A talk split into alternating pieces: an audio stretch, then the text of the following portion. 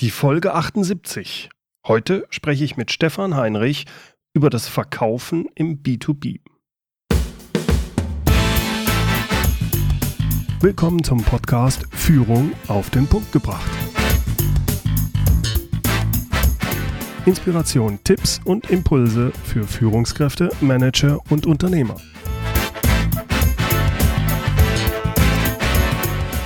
Guten Tag und herzlich willkommen. Mein Name ist Bernd Gerob. Ich bin Geschäftsführer-Coach und Führungstrainer in Aachen. Der Verkauf von Produkten und Dienstleistungen hat sich in den letzten Jahren stark verändert. Das Internet hat den Vertrieb enorm umgekrempelt. Denken wir nur an den Buchhandel und Amazon oder die Musikindustrie, die durch das Internet ordentlich durchgeschüttelt wurde und wird. Althergebrachte Geschäftsmodelle haben sich überholt. Aber diese Veränderungen betreffen nicht nur den Konsumgütervertrieb. Auch im Investitionsgüterbereich, also im Geschäftskundenbereich, Neudeutsch B2B, Business to Business, auch da hat sich einiges verändert. Darüber spreche ich heute mit Stefan Heinrich. Er ist Redner, Business Trainer und Profi für den B2B-Vertrieb. Ihn hatte ich übrigens schon mal in Podcast Folge 21 interviewt. Damals ging es um Führung und Bezahlung im Vertrieb. Und heute möchte ich von ihm wissen, worauf es beim Verkaufen im B2B wirklich ankommt und was sich so in den letzten Jahren geändert hat.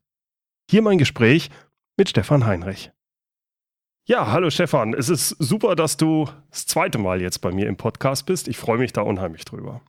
Ja, hallo Bernd, ich freue mich auch. Danke, dass ich dabei sein darf. Stefan, du bist ja ein Vertriebsexperte für das B2B und jetzt hat sich in den letzten Jahren über das Internet ja sehr viel getan beim Vertrieb von Produkten und Services. Und zwar nicht nur im B2C, sondern auch natürlich hat das Auswirkungen auf das B2B, also den Geschäftskundenbereich. So aus deiner ja. Sicht, was sind da die wichtigsten Veränderungen, die geschehen sind in den letzten Jahren? Also äh, das sind mindestens vier Punkte, die man da aufzählen kann.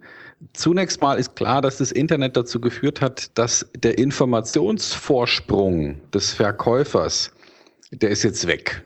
Also früher konnte ein Verkäufer ja unter anderem dadurch seinen Job tun, dass er einfach mehr wusste als der Kunde. Man ist zum Beispiel in ein Fachgeschäft gegangen, weil man sich dort informieren wollte und der Verkäufer konnte dann mit seinem Fachwissen auftrumpfen ähm, und den Kunden dabei helfen, Entscheidungen zu treffen. Heute ist es so, dass Kunden in der Regel besser informiert sind als die Verkäufer. Warum? Weil sie sich ja gerade im Moment akut mit der Marktsituation beschäftigen.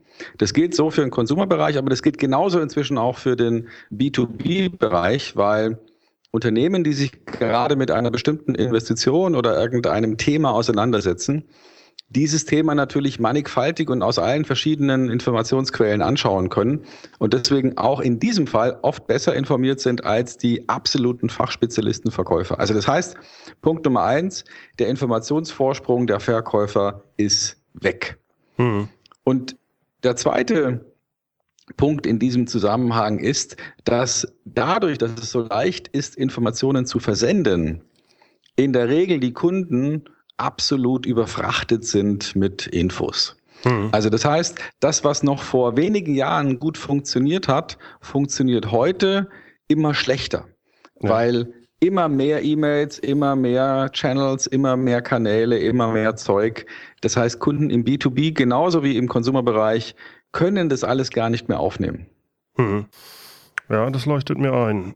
Und was hat das jetzt für Auswirkungen? Äh, wie reagieren die Vertriebsleute darauf, jetzt im B2B?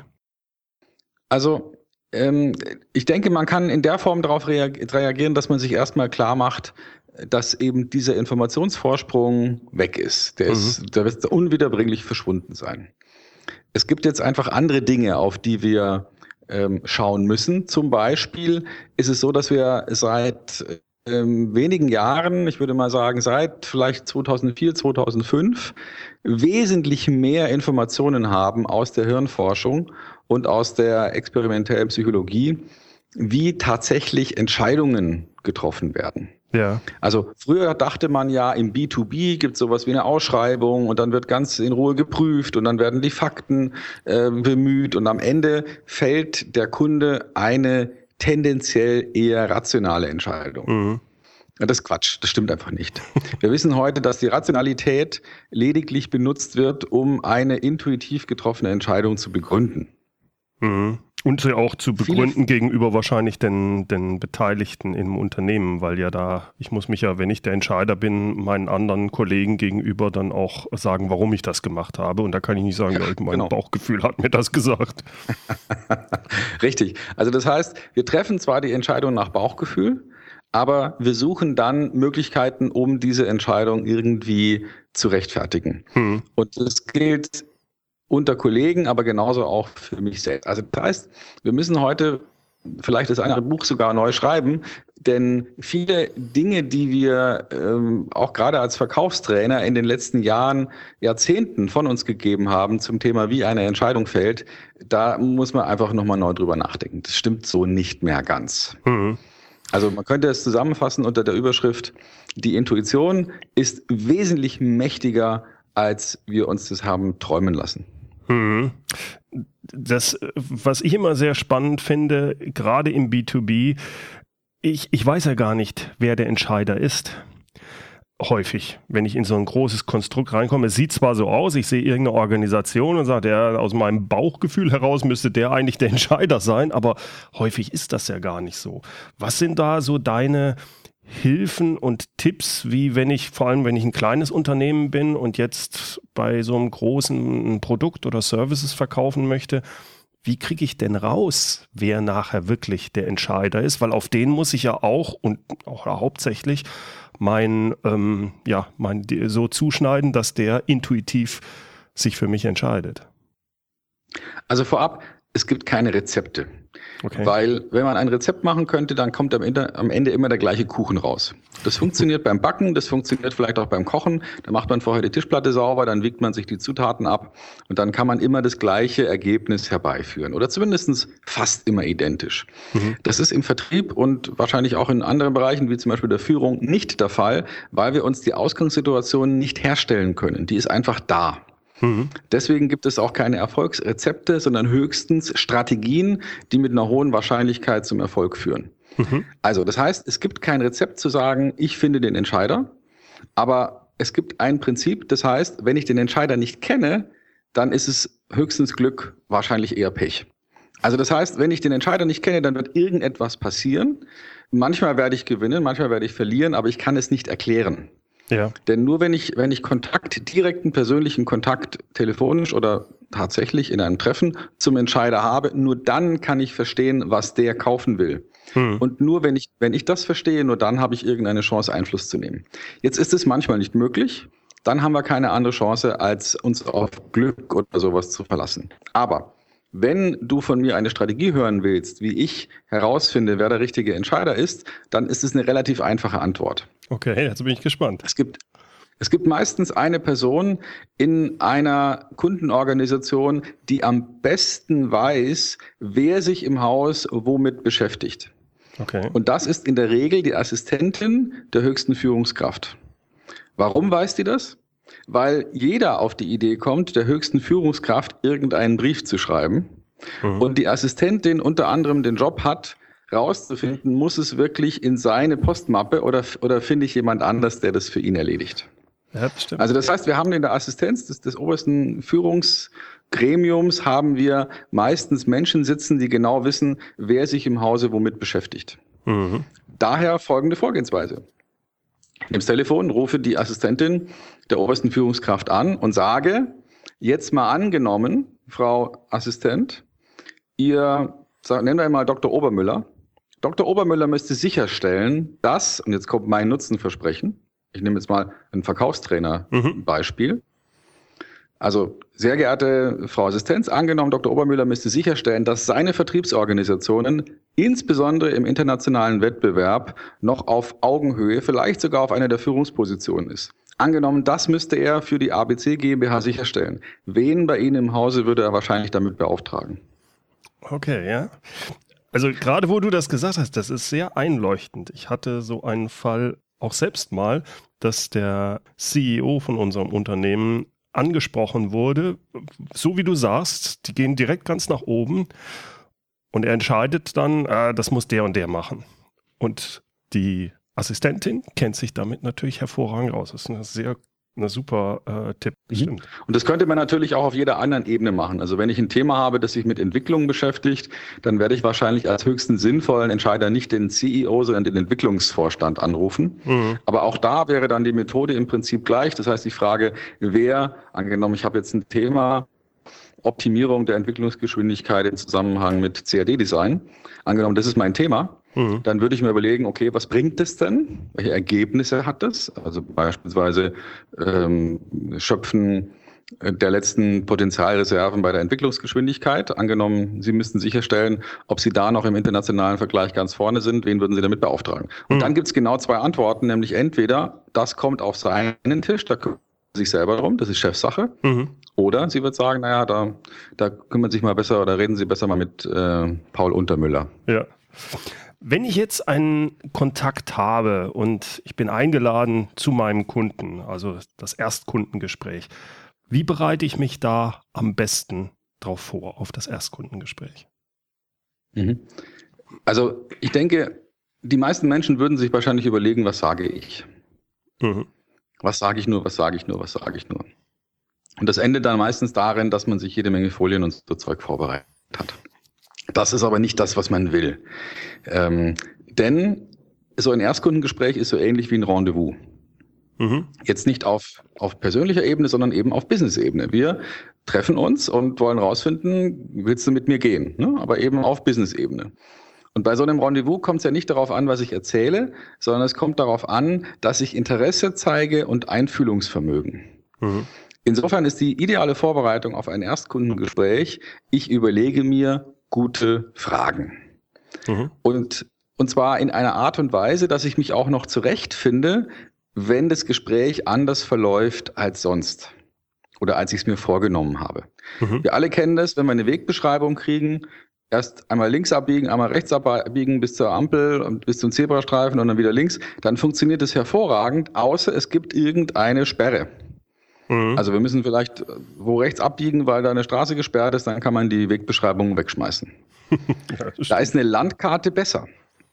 Und mhm. deswegen würde ich mir, würde ich mich vorbereiten auf so ein Gespräch mit einer Gesprächslandkarte. Das heißt, ich überlege mir, was sind die Themenbereiche, die ich auf jeden Fall abdecken will.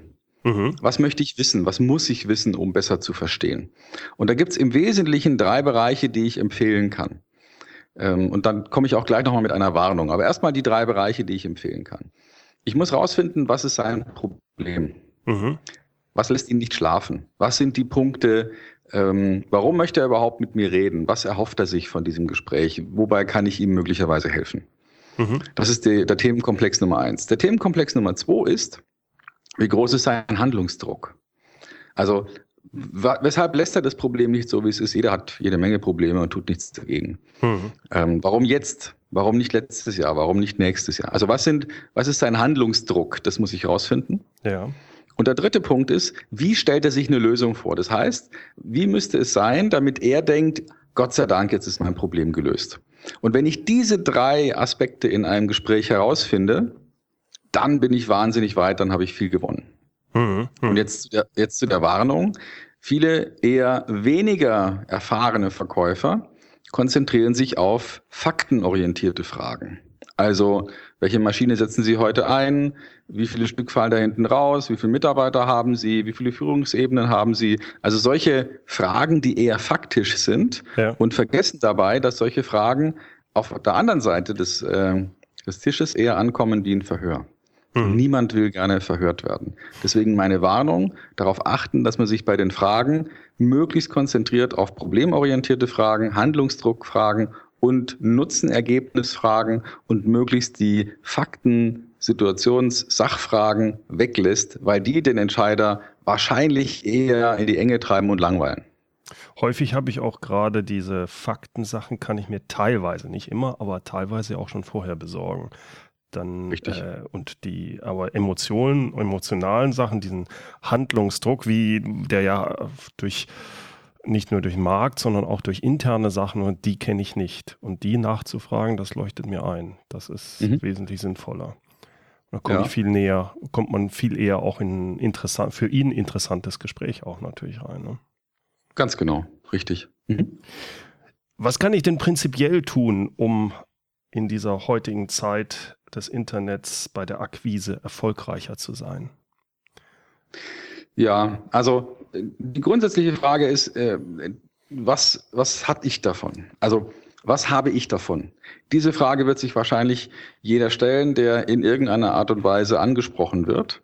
Deswegen lohnt es sich intensiv und immer wieder, und das ist ganz wichtig, immer wieder drüber nachzudenken, wie kann ich denn das, was ich da habe, in einer besonderen Weise ausdrücken, sodass es wozu schneller klar wird. Also wozu sollte der mit mir Geschäfte machen? Ja. ja. Wozu lohnt es sich, dieses Projekt oder dieses Produkt oder diese Dienstleistung, die ich da jetzt anzubieten habe, wozu sollte ich mich dafür entscheiden? Also erstmal vom Wording her, vom ganzen Denken, von den Worten, die ich benutze, wirklich in der Wozu-Sprache denken, also in der Kundensprache denken. Das ist mal Punkt Nummer eins. Mhm. Punkt Nummer zwei ist, ich denke, je weiter oben man akquiriert, also je höher in der Kundenorganisation man den Entscheider vermutet, je geringer ist die Wahrscheinlichkeit, dass ich ihn spontan erreiche. Ja. Also lohnt es sich, sich zu überlegen, wie kann ich denn einen Gesprächstermin mit ihm am Telefon vereinbaren, statt einfach nur anzurufen. Mhm. Und die Idee dafür ist, so eine Vereinbarung könnte ja schon mal mit einer relativ hohen Wahrscheinlichkeit klappen, wenn ich einfach einen Vorschlag mache und ihn bitte, mir einen Gegenvorschlag zu machen, wenn dieser Zeitpunkt nicht klappt. Also das heißt, ich informiere ihn beispielsweise per Brief, nicht per E-Mail, sondern per Brief, weil das wesentlich wertiger ist, wann ich ihn anrufen werde mhm. und bitte ihn gleichzeitig, mir einen Ersatztermin zu nennen, wenn es für ihn zu diesem Zeitpunkt nicht passend ist.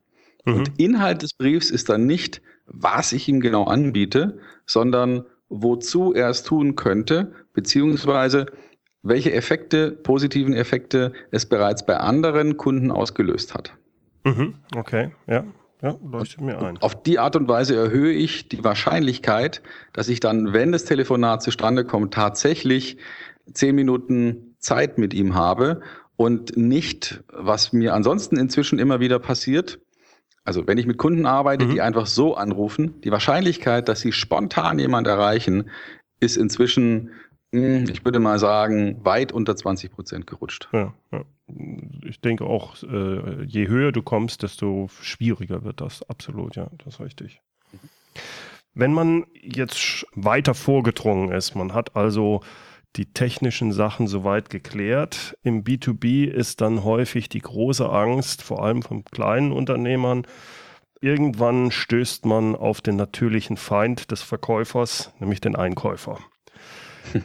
Also gerade wenn man als kleines Unternehmen so Produkte oder Dienstleistungen an ein so großes Unternehmen verkauft, da kommt man irgendwann in diese Situation, dass man mit diesem Einkäufer verhandeln muss. Man denkt, ach Gott, ich habe auch eigentlich mit dem anderen schon gesprochen. Ich dachte, das wäre der Entscheider und jetzt will der irgendwelche Prozente haben und dieses und jenes und mich im Preis drücken.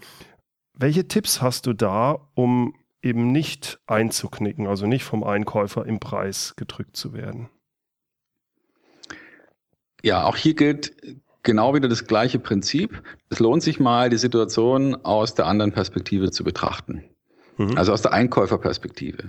Wozu brauchen wir Einkäufer?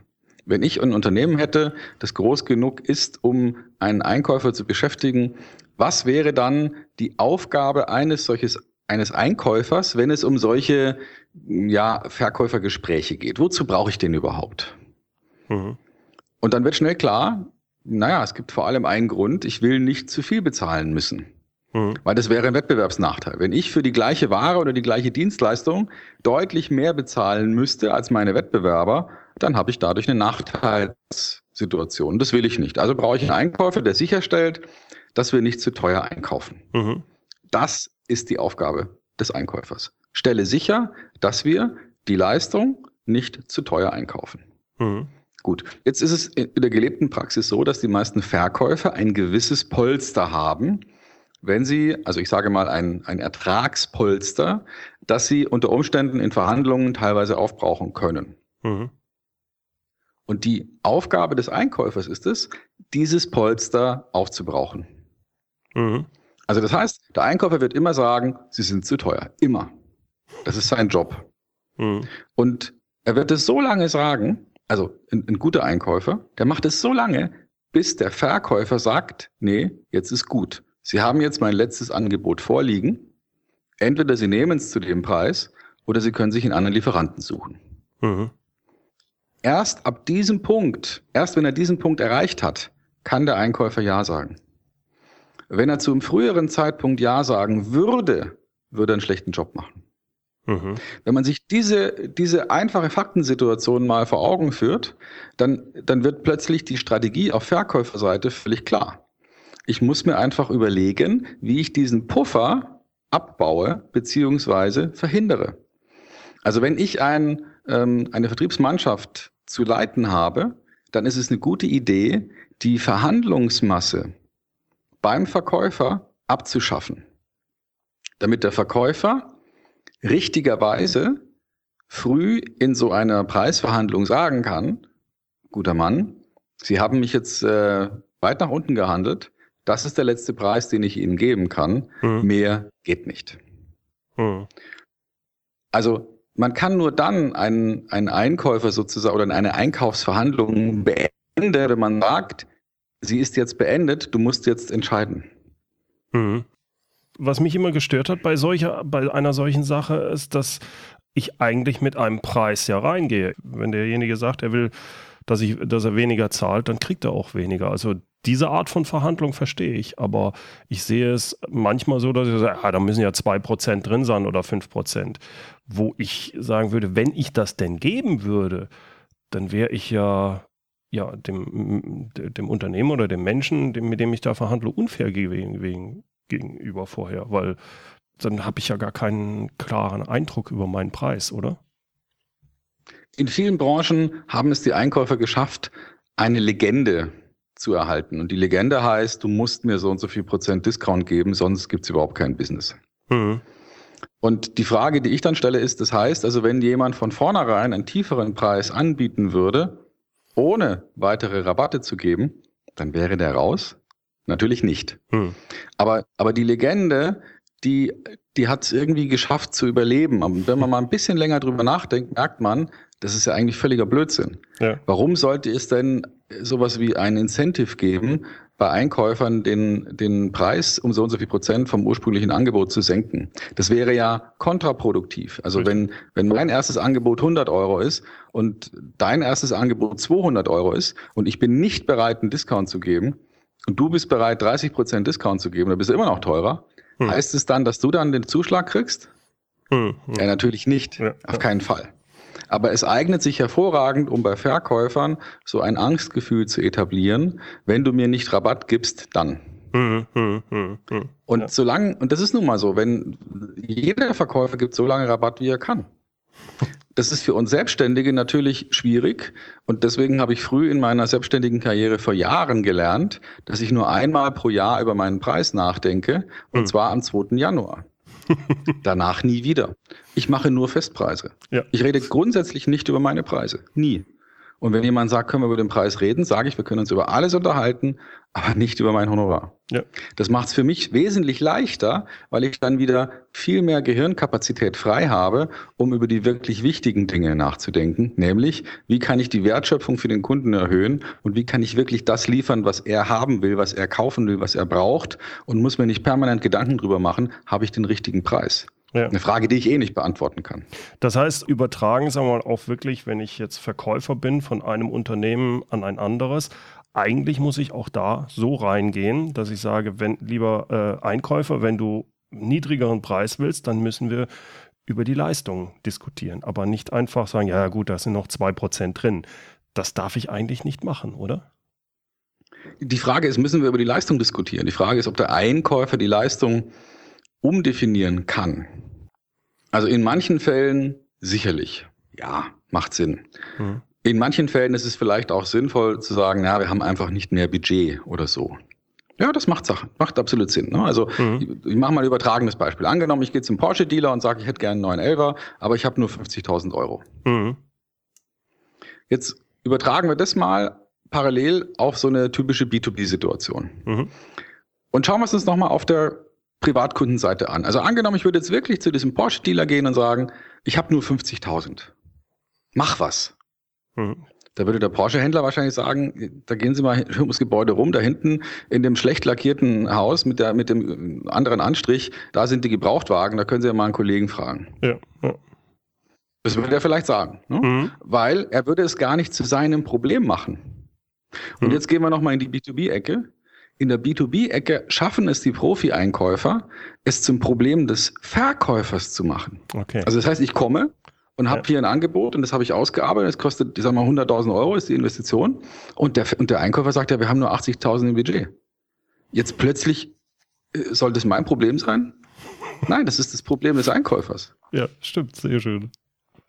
Ja, und da müsste man jetzt sagen, okay, soll ich Ihnen eine gute Bank empfehlen für die Finanzierung oder wie wäre es mit Ratenzahlung? Ja, also so ja, müsste man ja. dann eigentlich arbeiten und nicht sagen, ey, ich nehme das jetzt zu meinem Problem, wenn du kein Budget hast. Ja. Also ich helfe manchmal den, den, den Verkäufern dabei, das ist jetzt eine reine Geistesübung, sich freche Antworten zu überlegen, die man dann nicht wirklich ausspricht, aber die man sich sozusagen auf der Seele zergehen lässt. Ja, ja, das und ist eine Einstellungssache ein dann, ne? Ja. Genau, ein Beispiel wäre, der sagt, wir haben nur 80.000 im Budget, zu sagen, wie gehen Sie damit um, dass Sie sich den Marktführer nicht mehr leisten können? ja, so, das, das muss ich dann noch nicht mal mehr aussprechen in der Situation. Ja. Es reicht schon, wenn ich mir vorstelle, dass ich das sagen würde ja. und nehme dadurch schon wieder eine ganz andere Haltung ein und sage dann vielleicht, okay, prima, und was wollen Sie dagegen tun? Hm, hm. Oder ich sage, und wie ist es bei Ihnen im Hause üblicherweise, äh, oder welcher Prozess ist bei Ihnen im Hause nötig, um das Budget zu erhöhen? Ja. ja. Also oder wie kann ich Sie denn dabei unterstützen, dass Sie jetzt trotzdem eine gute Einkaufsentscheidung treffen? Wo Sie sich offenbar unser Angebot nicht leisten können. Sehr schön. Also diese Fragen gefallen mir hervorragend. Ähm, Stefan, was macht denn prinzipiell einen guten Verkäufer im B2B aus? Wie würdest du den beschreiben? Also grundsätzlich mal würde ich sagen, er ist jemand, der in der Lage ist, aus der Kundenperspektive heraus zu denken und immer wieder zu überlegen, was bringt das Ganze für den Kunden. Mhm. Ein guter B2B-Verkäufer ist jemand, der weniger Zeit mit Produktschulungen verbringt und mehr Zeit damit verbringt, Kundenentscheidungen zu verstehen. Mhm. Das ist jemand, der weiß, dass es neben dem Nutzen auch noch einen Handlungsdruck geben muss, um eine Entscheidung zu treffen. Und dass es viele gute Produkte und Projekte und Angebote nicht schaffen werden bis zur Entscheidung, weil der Status quo beim Kunden gut genug ist. Mhm. Also er weiß, dass es nicht nur darum geht, sein Produkt zu verkaufen, sondern auch darum geht, den Handlungsdruck beim Kunden zu finden. Und es ist jemand, der in der Lage ist, nicht nur zu reden, sondern die, die wesentlichen Aussagen auch treffend schriftlich auf den Punkt zu bringen, mhm. um dem Kunden dabei zu helfen, Dokumente zu bekommen, die seine Entscheidung treiben. Mit denen er das, auch das, äh, nach innen äh, das vertreten kann. Ja, das glaube ich ist ein ganz wichtiger Punkt. Mhm. Ja, also ich habe es oft erlebt, dass ein Kunde sagt, ja, wir haben hier Schwierigkeiten und das kostet uns einige hunderttausend. Sowas ist mal schnell gesagt. Mhm. Und wenn ich ihm das dann nochmal strukturiert mitteile, im Sinne von, Sie haben gesagt, Ihr Problem ist im Moment in der Größenordnung von 100.000 hier und da legen Sie 100.000 äh, auf den Tisch, mhm. dann ist es plötzlich, äh, hat das plötzlich eine andere Wahrheitsqualität. Ja. Als wenn es vorher nur besprochen wurde. Und wenn ich das hinkriege, kann ich dadurch Entscheidungen auch noch leichter manifestieren und, und dann wirklich bis zur Entscheidung treiben. Ja. Prima, Stefan. Ich bedanke mich recht herzlich für das Gespräch. Es hat mir wieder riesen Spaß gemacht und ich habe wieder einiges Neues gelernt. Vielen Dank, Stefan. Sehr gerne. Soweit mein Gespräch mit Stefan Heinrich. Mehr Informationen über ihn finden Sie unter www.stefanheinrich.com. Stefan dabei mit PH. Stefan hat auch ein neues Buch geschrieben. Es heißt Gute Geschäfte, 52 clevere Tipps für profitable Beziehungen im Business. Ich habe es über die Feiertage gelesen und es hat mir sehr gut gefallen. Man kann schön drin schmökern in diesen 52 Kapiteln und sehr viel Wissenswertes über den Vertrieb, besonders im B2B, erfahren. Aber das Buch dient nicht nur der Wissensvermittlung, es geht nicht nur ums Lesen. Zu jedem der 52 Kapitel hat Stefan nämlich auch Arbeitsblätter, Checklisten, Übungen und viel weiteres hilfreiches Material zusammengestellt. Damit zu arbeiten kann ich sehr empfehlen, wenn Sie Ihren Vertrieb besser aufstellen wollen und wenn Sie die eigene Einstellung, also den eigenen Mindset, wirklich ändern wollen, um erfolgreicher im Vertrieb zu sein. Mehr Infos und die Links hierzu finden Sie in den Show Notes unter mehr-führen.de Podcast 078 und führen mit UE. Aber das wussten Sie ja schon. Auch das transkribierte Interview finden Sie übrigens dort. Zumindest demnächst, weil ich bin mal wieder zu spät. Also in ein, zwei Tagen ist es da. So, das war es mal wieder für heute. Herzlichen Dank fürs Zuhören. Zum Schluss wieder das Zitat, diesmal von Wilhelm Becker, Geschäftsführer von Autobäcker. Einer meiner langjährigen Verkäufer hat einmal das Geheimnis seines Erfolges entschleiert. Man muss den Kunden reden lassen und ein guter Zuhörer sein. Herzlichen Dank fürs Zuhören. Mein Name ist Bernd Gerob und ich freue mich, wenn Sie demnächst wieder reinhören, wenn es heißt Führung auf den Punkt gebracht. Inspiration, Tipps und Impulse für Führungskräfte, Manager und Unternehmer.